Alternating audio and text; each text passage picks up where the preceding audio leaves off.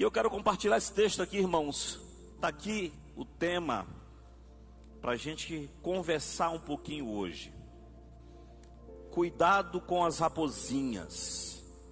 Eis o título da nossa reflexão. E o texto base, pode passar? O texto base está lá, em Cântico dos Cânticos, capítulo 2, versículo 15. Passou demais. Isso, aqui, ó. Cântico dos Cânticos 2,15. Tem alguém aqui que não conhece raposa? Outro dia passou uma raposa lá perto de casa, minha esposa disse: é um cachorro do mato. Eu disse: Não, isso é raposa, amor. Tem alguém aqui que não conhece raposa? Levanta a mão quem não conhece raposa. Quem nunca viu uma raposinha, uma, uma raposa? Quem nunca viu? Não é só televisão internet, não. Pessoal, tem um monte de gente que vocês não interior, não. Eu sou de Arari. Lá tem muita raposa. Tá aí os bichinhos, ó, como eles são bonitinhos, olha. As raposinhas. Pode passar. Olha aí, os bichinhos. Fofinho, né? Isso faz um estrago, irmão. Vocês nem imaginam. Pensa num estrago grande. E segunda, e, e Cânticos dos Cânticos 2,15 diz assim: pode passar. Vamos ler todo mundo junto? Está aqui projetado. Vamos lá? Peguem as raposas, apanhem as raposinhas, antes que elas estraguem a nossa plantação de uvas que está em flor. Mais uma vez. Peguem as raposas,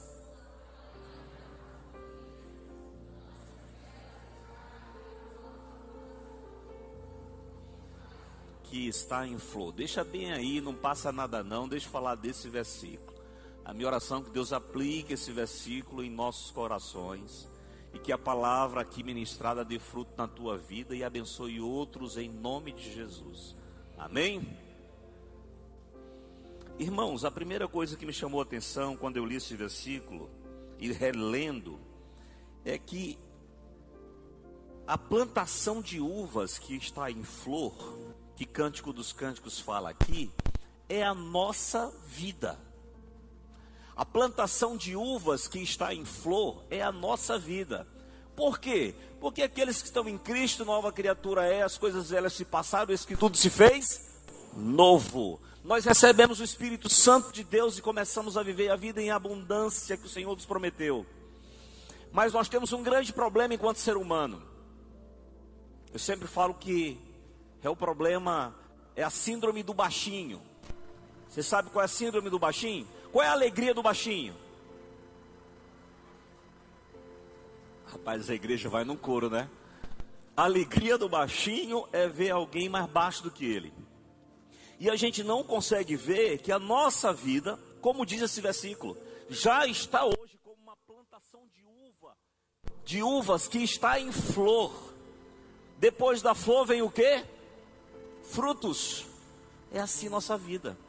Mas a gente só entende para para pensar, infelizmente, quando a gente olha alguém pior do que a gente.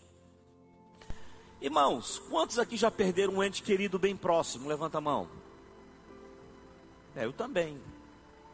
Eu também perdi, por isso que eu estou com a mão levantada. Quantos aqui perderam amigos, conhecidos e parentes nessa Covid? Levanta a mão. Eu também estou com a mão levantada. Quantos aqui já enfrentaram uma enfermidade que deu muita dor de cabeça, uma luta? Levanta a mão, quantos já enfrentaram aqui? Já teve um ente querido com câncer, com alguma doença assim? Quem já teve enfrentando e lutando, levanta a mão, a grande maioria também. Quantos aqui já tiveram uma dificuldade financeira? Levanta a mão. Eu estou com as duas. Irmão, nós estamos aqui, amém? Nós estamos aqui, queridos. E a gente tem que agradecer. Pare de murmurar, pare de reclamar. Você está bem, em nome de Jesus, está com saúde. Ah, mas eu não tenho tudo que eu quero, pastor. Sim, ah, mas está vivo, está com saúde, está glorificando a Deus, está aqui. Amanhã você começa uma nova semana. Você vai levantar a cabeça em nome de Jesus e vai correr atrás. E a gente tem que ser grato por conta de murmuração, de reclamação. O povo rodou 40 anos e só entrou dois da geração. Ninguém entrou, só Caleb e Josué na terra prometida. Então nós temos que aprender a ser gratos. E toda vez que eu falo de reconhecer a bênção de Deus agora, Eu lembro, irmãos, que eu pastoreei uma igreja, não vou dizer o nome da igreja, nem da, nem da localidade, muito menos do irmão. Mas lá tinham 12 diáconos. 12 diáconos e diaconisa. Na época não tinha WhatsApp, não. E eu lembro que uma irmã, já chegando para se aposentar, ela comprou o seu primeiro carro. Primeiro carro. Era uma diaconisa da igreja. E ela ligou na segunda-feira e disse: Pastor, comprei meu primeiro carro. Venha aqui orar por ele.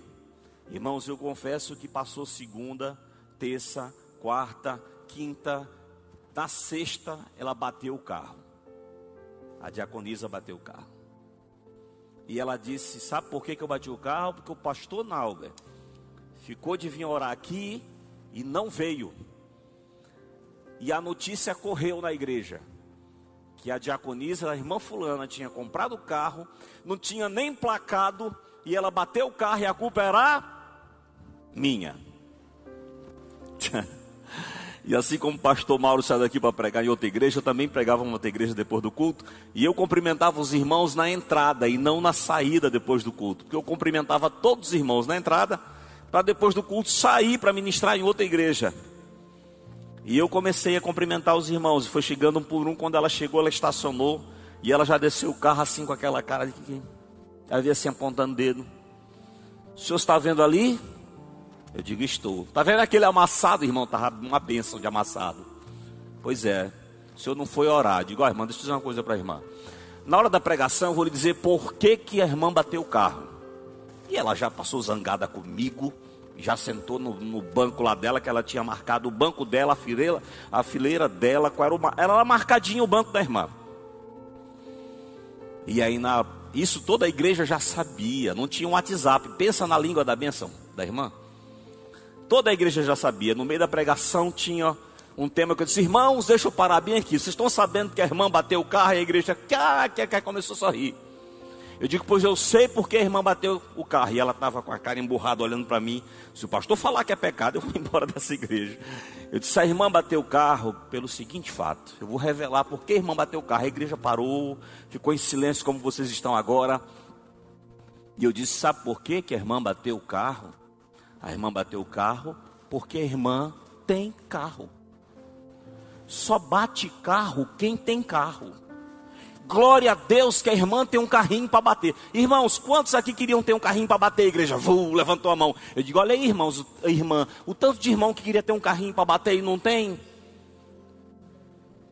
Só bate carro quem tem carro. Glória a Deus que a irmã bateu um carro. Isso significa que Deus lhe deu um. E ela baixou a cabeça e saiu e nunca mais reclamou. Mas a gente tem que aprender essas lições. Se você não tivesse um carro, você nunca ia bater, mas como tem, bate. Então agradeça a Deus. Irmão, nós precisamos ser assim o mais rápido possível. Esse texto já começa falando, porque Deus não para de nos abençoar. Deus é bom, irmãos. Misericordioso, Ele é fiel até quando nós não somos. Sabe, a sua graça é abundante, invade nossa vida, sua misericórdia é tamanha e ela é a causa de não sermos o quê? Consumidos, miseráveis que somos. E aí, essa irmã nunca mais ia reclamar. E o versículo começa dizendo: Irmãos, olha, tomem cuidado, a vida de vocês está florescendo para frutificar. Não interessa a idade que você tem, mas está tá em flor. Com o Espírito Santo, com Cristo é assim. As nossas forças se renovam todos os dias. A nossa vida sempre está em flor, pronta para frutificar. E aí vem a exortação: tomem cuidado com as raposas. As raposinhas, porque elas podem estragar a nossa plantação de uvas que está em flor, a nossa vida. E eu enumerei, irmãos, algumas raposinhas. Pode passar. Toda vez que você encontra a raposa na Bíblia, sempre as raposas na Bíblia, essa figura está representada através da astúcia, do mal, do engano, da destruição. Toda vez que a Bíblia cita esse bicho, esse animal, sempre está associada com o mal. Já viram aquela expressão? Isso é uma raposa velha. Já ouviram essa expressão? Isso aí é astuto, é sabido, isso aí é, é manhoso, é cheio de artimanha. Então, toda vez que a gente encontra na Bíblia a, a palavra raposa, sempre está associado ao mal, à astúcia do mal, ao engano, à destruição. Pode passar. E o impressionante é que antes da pandemia, e agora mais ainda, eu tenho percebido, irmãos, que nós não temos sido derrotados por leões. Não. Nós temos sido derrotados pelos bichinhos, pelas raposinhas. A gente protege a nossa vida com um muro e aí esquece uma fenda. E é por ali que a raposinha entra para arrebentar. Não são os grandes desafios que têm fragilizado o povo de Deus, não, irmãos, mas sim os pequenos enganos. E agora mais do que nunca, há uma campanha muito forte contra a igreja do Senhor e contra os pastores e líderes da igreja, como nunca houve na história. E eu gostaria, irmãos, de enumerar algumas raposinhas nessa noite para que a gente feche essas brechas na nossa vida, porque senão elas entram e arrebentam com a gente. E como elas são pequenininhas e até bonitinhas, olha só que bichinho fofo, a gente vai deixando. E elas é que trazem a destruição. Por isso, a primeira raposinha que eu gostaria de conversar com vocês hoje é uma raposinha chamada desejo. Desejo. E essa raposinha pode tirar de você uma grande herança. Um pouco de lentilhas tirou de Isaú o seu direito de primogenitura. Então, cuidado com o que você deseja. O que você deseja está de acordo com a palavra de Deus? O que você deseja agride algum princípio da vida cristã? Irmãos, eu sempre conto alguns exemplos que aconteceram comigo, não com os outros. Em certa igreja que eu pastoreei, tinha uma história muito antiga, a igreja, e tinha um rapaz, eu cheguei muito novinho, com 21, 22 anos, para pastorear essa igreja. Uma igreja muito tradicional. E Tinha um rapaz na frente ensaiando, ele todo de preto, com cabelão até aqui. Ele tinha pince aqui, aqui, aqui. E eu vinha do interior, foi uma primeira igreja que eu pastoreei aqui em São Luís, ele tinha um pince aqui. E eu só tinha visto isso em boi brabo em Arari, eu nunca tinha visto isso na, no nariz de gente. Mas ele tinha. Aí chegou uma, uma irmã, uma senhora já de idade, 72 anos, membro fundadora da igreja, e disse assim: Pastor Nauber, venha cá, eu na porta. Aquele menino ali na frente, o que que tem, irmã? Aquele menino é viado ou maconheiro? Ô irmã, alivia com essa palavra, porque o maranhense não fala dependente químico e homossexual, é viado e maconheiro mesmo. Não adianta enfeitar, e nem irmã enfeitou nas palavras. Eu digo, irmã, tenha misericórdia, tenha calma com esse rapaz. É tão difícil tirar um jovem da rua.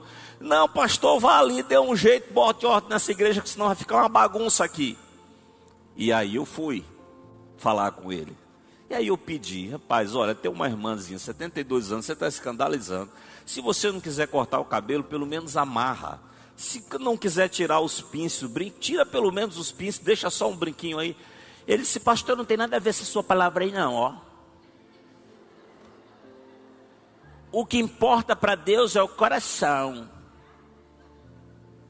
Eu digo, aí eu ainda insisti, eu digo, mas meu filho, deixa eu te falar, a senhora, olha, é, vai escandalizar. Ele disse, pastor, vou lhe contar uma parada. Jesus tinha cabelo comprido. Ainda vou te dizer mais, pastor. Quando Moisés subiu lá na parada do monte, irmãos, preste atenção no que eu vou dizer. É engraçado, mas preste atenção no que eu vou dizer, que é a mais pura verdade. Quando Moisés subiu lá na parada do monte, Arão mandou recolher as argolas de ouro das orelhas das moças e dos moços. Então o homem usava também argola, pastor. O que importa é o coração. Irmãos, eu eu disse, tá bom, fica aí, vou orar por ti. Fui falar com a irmã, ela disse, eu já sabia, pastor, você é muito novinho, isso aqui vai virar uma bagunça, não vai ser mais igreja.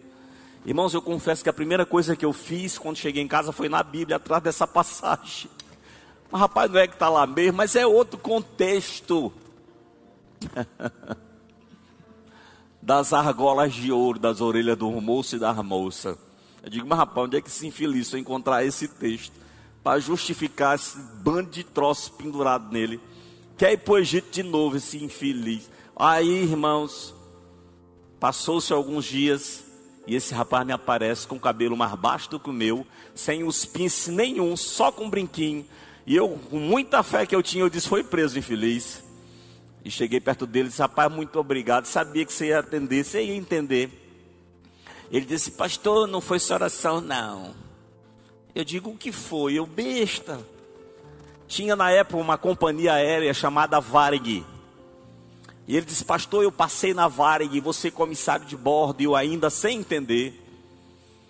Eu vou viajar o mundo todo, eu falo inglês, eu falo espanhol, eu falo alemão, e eu vou viajar o mundo todo e eu ainda sem entender, eu digo, e onde é que entra a história do cabelo e dos pinces? Ele disse, não, pastor, é o seguinte, é porque a Varig disse que eu só vou ser contratado se eu cortar o cabelo e tirar os pinces.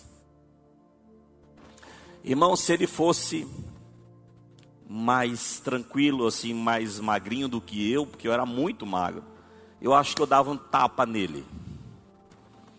Mas a hora o sangue esfriou. Eu olhei para ele e disse: Meu filho, por que, que tu não disse assim para Varig? E Varig não tem nada a ver, o que importa é coração. Por que você disse isso para mim, aqui dentro da igreja? Irmão, sabe o que é isso? Quando você deseja alguma coisa lá no mundão, rapaz, tu está disposto a tudo tu está disposto a tudo. Quando você deseja ajeitar um filho, ajeitar uma filha, arrumar um emprego para um filho, arrumar um emprego para uma filha, quando você deseja algo para ti, meu amigo, sei lá fora está disposto a qualquer negócio. Quando é na igreja, você justifica até com texto bíblico. Ainda ameaça. Ah, não estou gostando mais dessa igreja, pastor. Eu acho que eu vou para outra ali. É porque agora tem um monte de igreja. Graças a Deus por isso, não estou reclamando, não. Mas é assim. Uma geração mimada, que qualquer coisinha vai embora. Porque não é desejo dela, não é do jeito dela. Toma cuidado com o que você deseja, porque quando você deseja lá fora, você corre atrás, se sacrifica, não está nem aí até conseguir. Mas quando é na igreja, para o reino de Deus, com as coisas de Deus, a gente usa até a Bíblia para justificar coisa errada. Toma cuidado com essa raposinha do desejo, viu irmãos? Ela tirou de Esaú o direito de primogenitura dele. Toma cuidado com o que você anda desejando. Vê se está de conformidade com a palavra do Senhor. Ainda tem mais uma situação em relação aqui especificamente ao desejo, principalmente na área sexual, está em Gênesis 4, 7b, está aí no próximo slide. Diz assim, ó. Cadê o próximo? Vamos lá? Esqueceram-se de mim? Parte 2. Aí. O desejo será contra ti, mas a ti cumpre o que? Dominá-lo. Saiba de uma coisa, irmãos. Toda e qualquer situação que você esteja enfrentando, que você não consegue controlar um impulso, um desejo, tem alguma coisa errada. Ou na área espiritual, ou na área emocional. Você precisa de ajuda. Ah, eu vou lutar sozinho. Não, não, não, não, não. A gente está aqui como igreja para isso. E se não for espiritual, é na área emocional e, e, precisa ser tratado. E a cura vem com confessar os pecados uns aos outros, orai uns, uns pelos outros, perdoai-vos uns aos outros. São mais de 36 mandamentos recíprocos no Novo Testamento, de reciprocidade de uns aos outros. E é por isso que a igreja do Senhor está aqui. É para que a gente ajude uns aos outros. E a gente precisa aprender a dominar o desejo, porque essa raposinha, quando entra, ela bagunça. Daqui a pouco você deseja tudo menos a presença de Deus. Daqui a pouco você está um extremo materialista dentro da igreja. Toma cuidado, você tem que controlar. Eu lembro uma vez, irmãos, que eu estava dando uma palestra de sexualidade para adolescentes e jovens. E é bom que os adolescentes e jovens e os pais aqui me escutem. Quando eu terminei a palestra sobre sexualidade, sobre adolescentes e jovens, veio uma mãe trazendo uma filha de 13 anos. A menina veio em soluço, em prantos, e ela tinha um problema com masturbação. E a igreja não pode falar nisso domingo à noite, oh, é pecado. Por quê? É um problema. É um problema na esfera de ordem sexual e precisa ser acompanhado, precisa ser tratado, precisa ser curado, não só no âmbito de lascívia, de espiritualidade, mas também na questão emocional. E às vezes o irmão está gritando, chorando sozinho e não sabe para quem pedir ajuda e tem até vergonha. Irmãos, se você não consegue controlar um impulso, um desejo, tem algum problema de errado com você, ou na esfera espiritual ou na esfera emocional. Você precisa de cura, você precisa de libertação, você precisa de ajuda. Porque senão, se o desejo te controlar e não acontecer o inverso, a raposinha entra e arrebenta com a tua vida. Dentro da igreja. As raposinhas são assim. Elas destroem mesmo. Segunda raposinha, senão não vou terminar nem as que eu separei hoje. Bom, me falaram que eu tinha 40. Ali é tá. Ah, tá. tá na, na, não é, na, é na crescente, não é na decrescente. Eu tenho que. Pastor Mauro tem que me trazer outras vezes aqui para terminar hoje, senão. Segunda raposinha. A raposinha chamada precipitação. Você pode jogar tudo por terra por causa de uma imprudência ou de um momento de descontrole. Meus irmãos, nós somos uma geração muito afoita, como diz lá em Arari, muito afobada, gente quer tudo para ontem. Ninguém aguenta mais esperar. Ninguém tem paciência mais. E a gente pode se arrebentar com a nossa vida se precipitando. Já, perce, já perceberam como é na igreja? Quando uma jovem não está namorando e a idade vai avançando, a própria igreja pressiona. E aí, está namorando? E aí, vai ficar petitia? E aí, está namorando? Aí começa a namorar. Você pensa que a igreja para? E aí, quando é o noivado? E aí, quando é o noivado? E aí, quando é o noivado? O noivado, quando é que vem o noivado? Aí você noiva. Você pensa que parou a pressão? Quando é o casamento? Quando é o casamento? Quando é o casamento? Aí casa, você pensa que a pressão parou? Não. Quando é o primeiro filho? Quando é o primeiro filho? Quando é o primeiro filho? Aí vem o primeiro filho. Você, para, você pensa que terminou? Não, ó, quem tem um, não tem nenhum. Quem tem dois, tem um. Quando é o segundo filho? Quando é o segundo filho? Meu Deus! É uma pressão impressionante. E irmãos, nós precisamos ter muito cuidado. Olha, irmãos, eu tenho um ditado comigo que eu carrego desde quando eu me, me entendi por cristão. Lendo as passagens pós-batismo de Jesus na tentação do deserto. O diabo, preste atenção que eu vou dizer, o inimigo das nossas almas, ele gosta de se antecipar às coisas que Deus tem para mim e para você. Eu digo isso com base na tentação. Ele chegou, Jesus estava com fome, ele disse: Olha aí, transforma a pedra em pão. Imagina, irmão, se Jesus não tivesse a palavra guardada no coração e não não respondesse pela palavra, ele disse não só de pão viverá o homem, mas de toda a palavra que procede da boca do Senhor. Irmãos, se Jesus tivesse se precipitado ali, ele tinha caído em tentação e tinha perdido no final um banquete servido por anjos. Nós às vezes estamos comendo o pão que o diabo amassou e não não, não, não usufruímos do banquete servido por anjos, porque a gente se precipita, a gente não espera, a gente se precipita nas coisas. Irmãos, a gente sabe quando Deus está, quando a gente tem paz, quando o Espírito Santo nos invade, quando você está próximo de tomar uma decisão e você não está não tá bem, está insatisfeito, está inquieto, mas Deus não está aí. Quando o pai fala, a mãe fala, filho escuta, preste atenção, que é Deus falando através do pai e a mãe. Preste atenção no que o pai está falando. Não se precipita, porque aí depois não tem jeito. Aí vem uma barriga, aí vem uma criança. É difícil. E tem muita gente deixando a sua vida ser arrebentada com essa raposinha da precipitação, porque não sabe esperar pelas promessas de Deus. É difícil, irmãos, não é fácil não, mas nós temos como reconhecer essa raposinha e aguardar. Pode passar. A precipitação nos torna, irmãos, alvos muito fáceis para o inimigo. Toda vez que você não espera no Senhor, todas as vezes que você se antecipa ao agir de Deus, você se torna um alvo fácil do inimigo. Ele faz uma ciranda na tua vida. Por quê? Porque você se precipitou, você se adiantou, você não esperou para o que Deus tinha. Abrindo aspas, o tempo está correndo, mas eu tenho que falar isso, principalmente que eu estou vendo uma igreja muito, muito com adolescente jovem.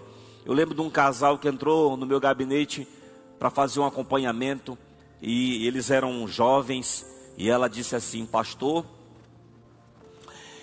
João foi separado por Deus no ventre da mãe dele. João, Deus fez para mim. Rapaz, que convicção, né?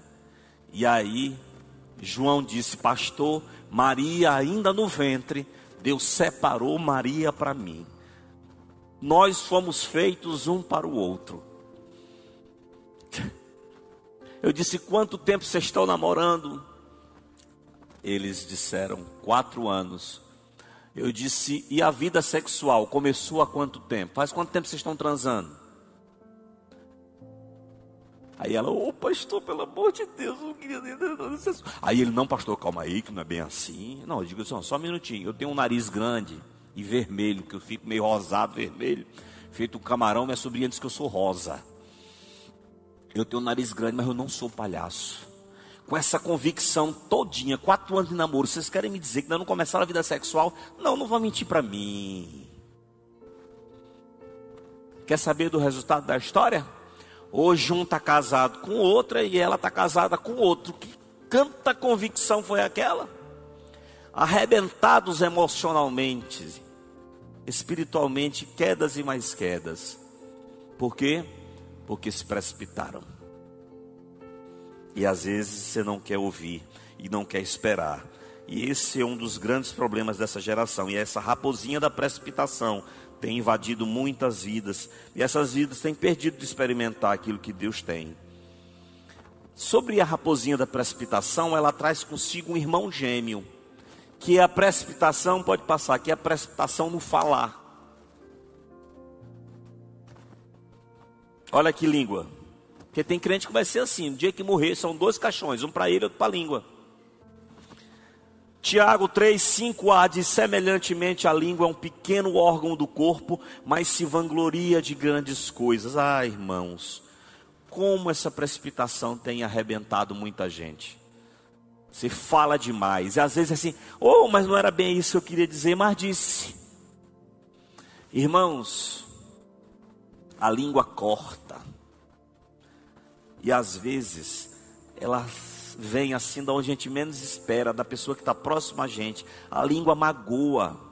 Ah, mas Pedro tirou o punhal e cortou a orelha lá do servo do sumo sacerdote lá no, no jardim de Getsemane. Hoje nós estamos, estamos não é só cortando orelha, é cortando o braço, é cortando perna, é cortando calcanhar com a nossa língua felina, julgando as pessoas. Irmãos, quem julga é Deus. Toda vez que a gente veste essa couraça de juiz, a gente vira vingadores, a gente vira, sei lá, justiceiros, mas não justiça. Quem julga é Deus. Por isso, pare de falar, irmãos.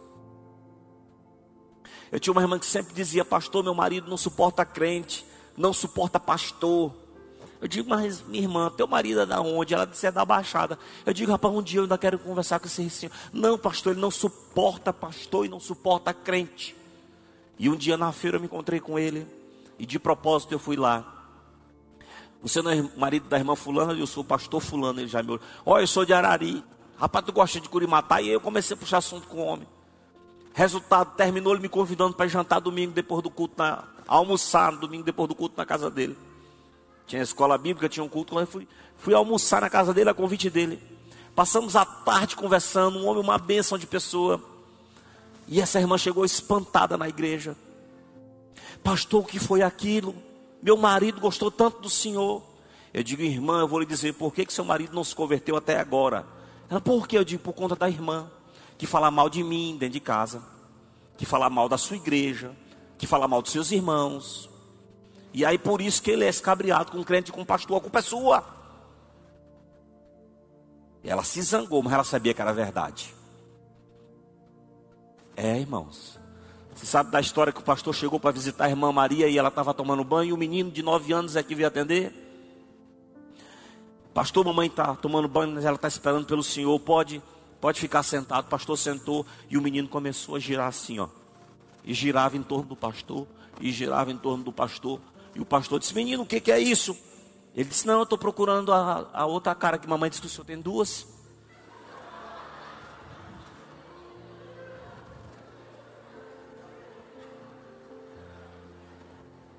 No dia que esse menino entender o que é duas caras, você sabe quando, quanto ele vai querer ir na igreja desse pastor? Nunca. Nunca.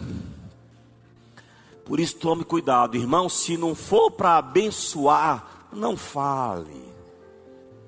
A gente tem que, da nossa, da nossa boca, tem que emanar palavras de profecia, de, de bênção, não de maldição. Se não for para abençoar, não fala. Porque as palavras elas são poderosas. Eu não sei se aqui tem, mas toda igreja tem.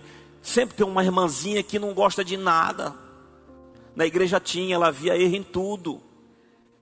E uma vez nasceu na minha orelha um cisto. E ela chegou para mim depois do culto, disse, pastor, isso é lepra. Vocês estão rindo, né? Mas de manhã, segunda-feira, eu estava no médico. Fui no médico. Médico, eu cheguei lá sobressaltado, doutora, veja isso aqui e tal. Mas não, isso aqui é um cisto sebaço. Uma espinha, sujeira. Mas olha só, a irmã me aterrorizou. Imagina como eu dormi nessa noite. Meus amados, se não for para abençoar, bota essa língua dentro da boca. que às vezes a gente estraga só com uma palavra, a gente bota a pessoa para baixo. Toma cuidado com, com precipitação na hora de falar. A gente tem uma boca, dois ouvidos, dois ouvidos e uma boca, uma boca, dois ouvidos, dois ouvidos, uma boca. Tem uma lógica nisso? Tem, não tem? Ouça mais e fale menos. Que às vezes magoa. Ah, eu, eu, eu falei, foi de brincadeira. Não, mas magoou. Eu falei sem querer, ó, sem querer já falou. Terceira raposinha. A raposinha do descuido.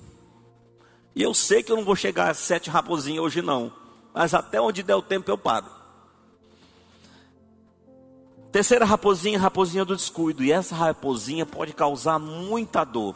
Irmãos, quantas vezes os pastores da igreja não já falaram? Eu vou dar um exemplo de descuido, só para vocês entenderem de que raposinha eu estou falando. Quantas das vezes os pastores na igreja já não falaram aqui da importância de oração? E a gente não tem vida de oração. A gente se descuida na nossa devocional, na leitura da palavra, na oração, e a gente fica sem vida de oração.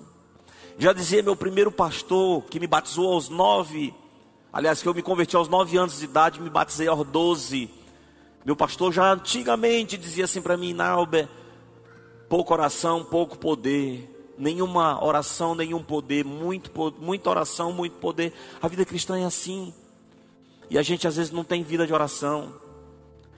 Ah, pastor, mas é assim, ó, orar é sem cessar. Eu estou indo para o trabalho, eu estou orando, amém. Eu estou no busão, eu estou orando, amém. Eu estou dirigindo, eu estou orando, eu estou orando, amém. Eu estou vindo para a igreja, eu estou orando, amém. Eu estou trabalhando, eu estou orando, amém. Amém. Eu não estou não tô reprimindo isso, não. Eu estou perguntando o seguinte: que horas que você para Entra no teu quarto, fecha a porta e ora o teu Deus que está em secreto. É desse momento. Você para para me ouvir aqui. Por que você não para em casa todo dia para falar com Deus? Não é estando fazendo alguma coisa, eu estou orando. Não. Quando é que você para para falar com Deus, para orar? É uma vida de oração, é o segredo para a gente enfrentar essa luta aí. A gente não ora.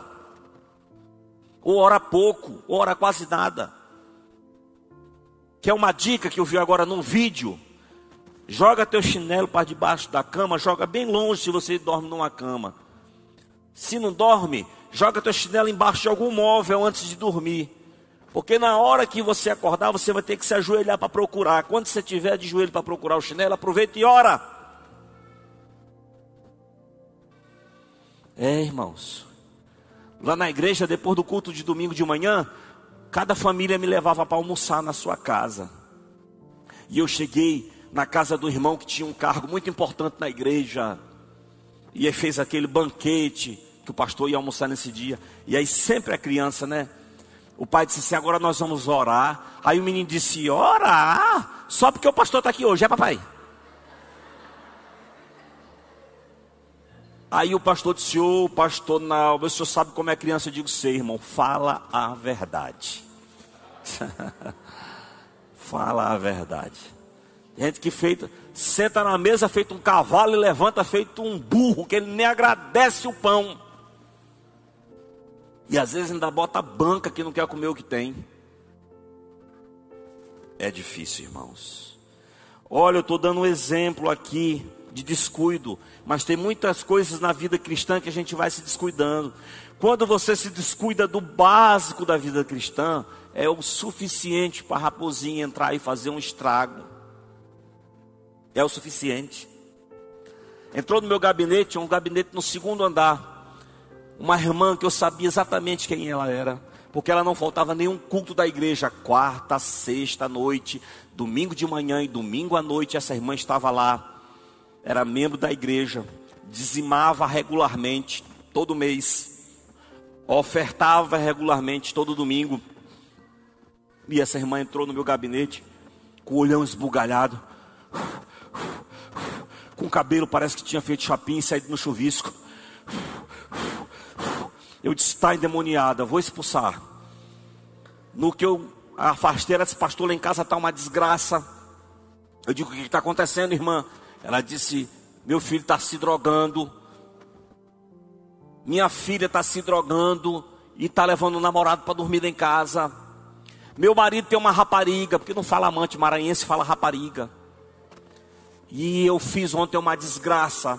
E eu ainda perplexo, olhando a irmã falar. Ela dizia, pastor, ontem, irmãos, escuta o que eu vou dizer. Eu estou falando de uma irmã que está dentro da igreja. Ontem eu fiz uma desgraça. Eu digo, que foi, irmã? Pastor, eu botei o nome do meu marido na boca de um sapo, costurei, enterrei no terreiro, lá no Quatraque.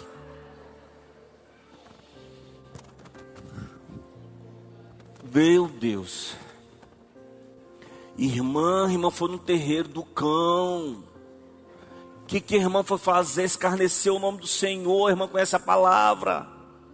Ela disse, pastor, eu sei que eu estou toda toda errada, pastor. E eu digo, sim, e agora o que, que a irmã vê aqui? Não, agora só me resta fazer uma coisa. Eu digo, o quê? Ela disse, orar. Eu digo, infeliz, isso era antes de tudo isso que você já fez. E aí, quando não tinha mais jeito, e ela tinha ido num terreiro de macumba, aí ela se lembra de orar. Oh, irmãos. Na hora que vem, eu sei que a gente tem esse impulso, a gente ri dessa irmã e até condena, mas às vezes a gente age na, não proporcionalmente nessa grandeza, mas a gente age do mesmo jeito. Quando vem um problema, uma adversidade, a gente tenta resolver. Quando não dá jeito, a gente corre. Deus, Deus, oração, oração, igreja, igreja, pastor, pastor, ore por mim. Já está no limite, a corda está para romper. A gente age assim. Quando vier o problema, se lembre, ore logo dobre os seus joelhos. Antes de levantar e buscar socorro dos homens, peça socorro do Senhor. Eleva os meus olhos para os montes de onde virá o meu socorro. O meu socorro vem do Senhor que fez os céus e a terra. Antes de qualquer coisa, se lembre, não se descuide da tua vida de oração. Eu poderia te dizer, não te descuide da leitura da palavra. Não se descuide da leitura da palavra. Hoje está tão fácil, está tão simples. Eu estou aqui com sete Bíblias no meu aplicativo. E a gente insiste, lê a Bíblia, meu irmão. Vai buscar conhecimento. Meu povo erra e peca por falta de conhecimento. Não se descuida, não. Pode passar o segundo slide. Lembrar de um descuido histórico. Para eu tentar chegar na quarta raposinha. E vou parar na quarta raposinha. Não vai dar para chegar. Olha, lembra de Sansão? Sansão perdeu a força e a posição de libertador por causa de um descuido. Dormiu nos braços de Dalila. E Dalila foi lá e cortou, ó. Tem muito crente careca. Não é careca aqui de cabelo, não. É careca espiritualmente, porque só anda se descuidando. E aí vem o pecado e deixa o cidadão careca. Vem as Dalilas e corta as mechas. Vive aí perambulando. Não tem estabilidade, não tem vida, não tem nem paz. Oh, queridos, não é fácil não. Essa raposinha tem arrebentado a vida de muitos cristãos. E eu queria até avançar, mas não vai dar para hoje, quem sabe uma outra oportunidade. Mas eu vou falar de mais uma raposinha para terminar. A última raposinha. Eu tinha sete, mas só vai dar, só vai dar quatro raposinhas. Está aí, ó. A quarta raposinha que arrebenta com as nossas vidas é a raposinha chamada inveja. Inveja. E na nova tradução da linguagem de hoje, Provérbios 14, 30, diz a seguinte: Mas a inveja destrói como câncer. E você sabe qual é o problema da inveja, irmãos? É que geralmente ninguém admite que é invejoso. Ninguém. Principalmente no nosso meio. Lá na igreja que eu pastoreei por 10 anos, tinha um culto chamado culto da fé. Os irmãos contavam os testemunhos de vida e trazia a sua oração em forma de papel que era queimado, para que a fumaça subisse simbolicamente, era um ato profético. E eu vi de tudo nesse culto. Eu era ladrão, o Senhor me curou, eu era eu era um marido muito ignorante, Deus me curou. Eu era uma esposa Deus me curou. Eu era, eu era prostituta e Deus me livrou, me libertou. Eu era isso, eu era aquilo e Deus me por, por dez anos eu ouvi muitos testemunhos nesse culto da fé. Mas eu nunca ouvi alguém dizer assim: eu era invejoso. E Deus me libertou da inveja. Eu nunca vi, porque ninguém admite que é invejoso. Mas você sabe como você identifica uma pessoa invejosa? Presta atenção. Já viram aquela pessoa que diz assim: ninguém gosta de mim. Na minha família eu sou mais pobre. Ninguém me ama. Irmãos, pode ir atrás que é uma pessoa altamente invejosa. As pessoas invejosas, elas são sempre elas se vitimizam. Oh, porque eu, aqui na igreja ninguém fala comigo, eu sou pobre, na minha família eu sou mais pobre, ninguém gosta de mim, oh, dia, oh, ninguém me ama. Meu marido me largou e oh, minha vida agora é o tempo todo, coitado. Irmãos, eu fujo é longe de gente assim. Porque na hora que essa pessoa tiver a oportunidade de vitimizar alguém, ela vitimiza sem pena. Isso é um traço de inveja grande. Irmão, se você tem se vitimizado, pare com isso, irmão. Pare com isso. Para com isso. Bora procurar se tratar, se libertar. Porque aqui é provérbios, não é palavra minha, não. A inveja destrói como câncer. Essa pessoa fica ruim por dentro. E só consegue enxergar maldade nos outros. E é o tempo todo se vitimizando das situações. Porque morreu fulano da minha família? Porque isso? Porque, ah, irmãos, toma cuidado essa raposinha chamada inveja arrebenta com você. E ela é bem pequenininha, é fácil de esconder. Para terminar, a inveja diz o seguinte no slide: a inveja é um ressentimento profundo que gera outros sentimentos, como ganância, cobiça, maledicência e até o desejo de morte é uma doença da alma, é uma doença espiritual. O invejoso, quando tiver a oportunidade de fazer isso, ele faz, ó. Ele passa rasteiro em quem está na frente, sem escrúpulos nenhum. Por quê? Porque está consumido de inveja. E tem gente com inveja de tudo, do teu casamento, do teu marido, do teu noivo, do teu namorado, do que você tem, do teu trabalho, do que você não tem. Tem gente invejosa do que você se destaca. Sabe, aquela irmã que te abraça. Oh, irmã, paz do Senhor. Aí quando sai, hum, gorda, que cabelo feio. Horrível. Essa saia aí. E a pessoa sai, abraça, mas sai falando. Infelizmente não tem muito isso no nosso meio, graças a Deus. Pelo menos eu acho que não. Meus queridos, essas são algumas raposinhas que têm invadido as nossas vidas. A gente precisa tomar muito cuidado, mas muito cuidado mesmo. Nós precisamos afastar as, as raposinhas, deixa eu lembrar, do desejo, da precipitação, do descuido e da inveja. Imediatamente das nossas vidas. Caso contrário, nós seremos os primeiros a sermos prejudicados. Nós vamos arrebentar com as nossas próprias vidas. Irmãos, o maior inimigo que nós temos hoje não é o diabo, somos nós mesmos. Porque o inimigo está lá, preparado para nos derrubar. Mas a gente não, ele não empurra a gente para cair em armadilha, não. A gente cai. Ele preparou a armadilha, mas quem cai somos nós. E nós temos o Espírito Santo de Deus.